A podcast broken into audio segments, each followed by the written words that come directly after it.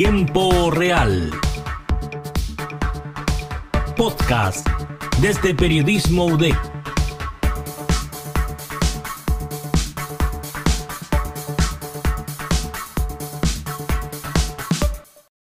Hola a todos a quienes nos están escuchando. Soy Javiera Enríquez y me encuentro aquí con Camila Tuzán. Hola Camila. Hola, hola Javiera y hola a todos y todas las personas que nos están escuchando a través de las distintas plataformas. Somos estudiantes de periodismo de la Universidad de Concepción y el día de hoy les llevaremos a ustedes un podcast sobre los animales de apoyo emocional. Así es Camila y para comenzar quisiera hacerte una pregunta sobre tu mascotita, qué tan bonita que tienes, que nos cuentes un poco más de ella. Sí, bueno, yo tengo un pug carlino, tiene dos años y su nombre es Jet. Es lo más lindo que hay. Soy una mamá perruna orgullosa. Mira qué bonito. Entonces quisiera saber si tú sabes la diferencia entre tener un animal de apoyo emocional y una mascota. Tú cuando eres una mamá perruna o eres dueña de una mascota, te empiezan a crecer como estas curiosidades en busca de más responsabilidades. Y es por esto que en el sitio web de la psiquiatra Gloria Bastos, ella define este concepto que nació en Estados Unidos y que son mascotas que tienen un rol en la psicología moderna para tratar trastornos como ansiedad, estrés, pánico, depresión, fobia social, entre otros. Según la especialista, estos animales representan la vida hogareña para sus amos, por lo que les transmiten confianza y seguridad en cualquier instancia. Por ello, cualquier animal puede ser considerado asistencia emocional, no solo los perros o gatos. Y estas mascotas no deben tener un adiestramiento especial a diferencia de los lazarillos, ¿verdad? Así es, Camila, y aquí hay que hacer un énfasis muy grande porque tener una mascota o un animal de asistencia emocional no es lo mismo que tener un lazarillo. En primer lugar, los perros lazarillos, lo generalmente son canes, prestan una colaboración al paciente. En el caso de las personas que tienen discapacidad visual, eh, se llaman perro guía y si tiene una discapacidad auditiva eh, se llaman perros de señales.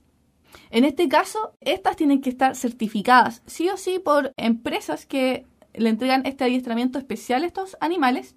En cambio, los animales de asistencia emocional no, no necesitan tener este entrenamiento o tener distintivos especiales, pues solo deben estar entrenados de manera básica. Para poder detectar este entrenamiento básico son tres aspectos fundamentales. Uno, deben obedecer a las instrucciones de sus dueños.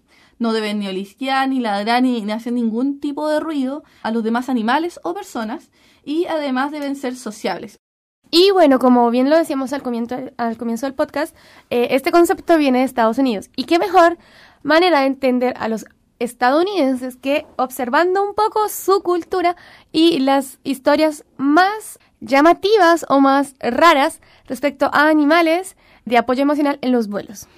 Uno de los casos más llamativos que yo vi fue el de una dueña que quiso subir a un vuelo con su mascota Dexter. Pero lo particular de este animal es que era un pavo real.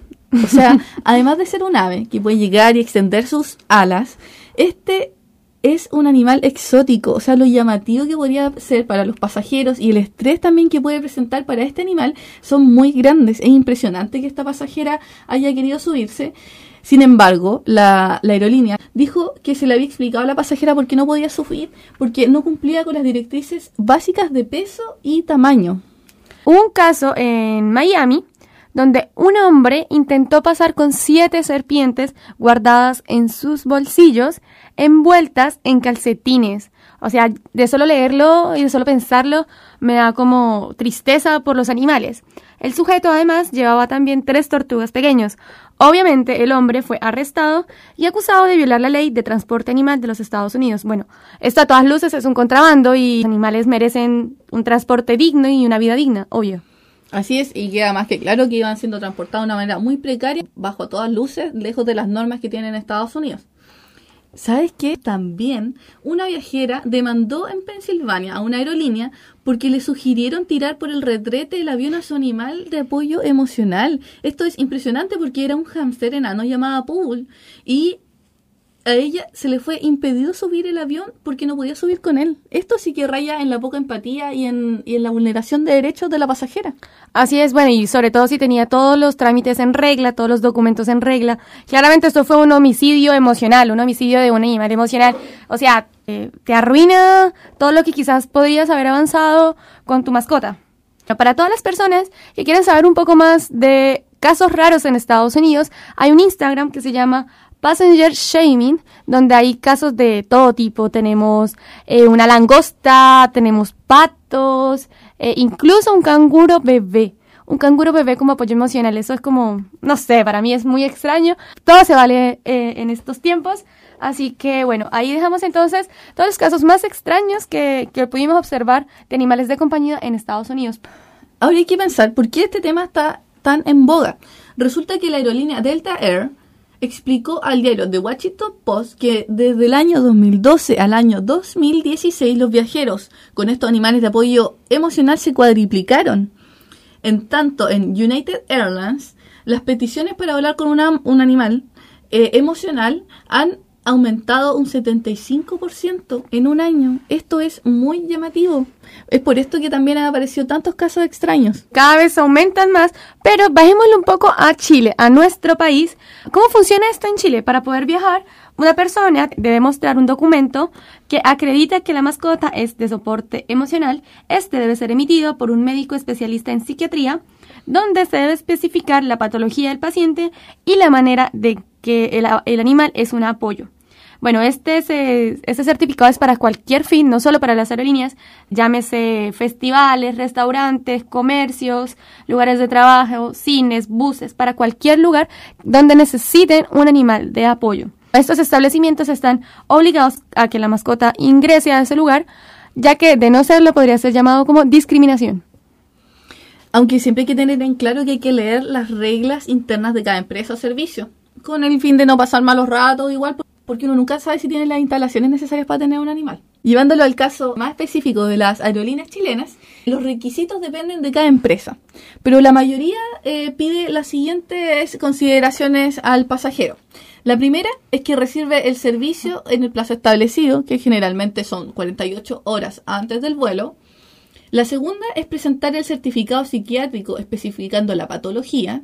Este informe no debe tener más allá de un año de antigüedad, sino quedaría como anulado. Y tercero, presentar un certificado sanitario de la empresa. Y este debe ser emitido por SAC. Bueno, por su parte, Sky Airlines solo permite animales de servicio. ¿Esto qué significa? Los animales, los perros guías, perros de señal, perros de servicio o perros de respuesta.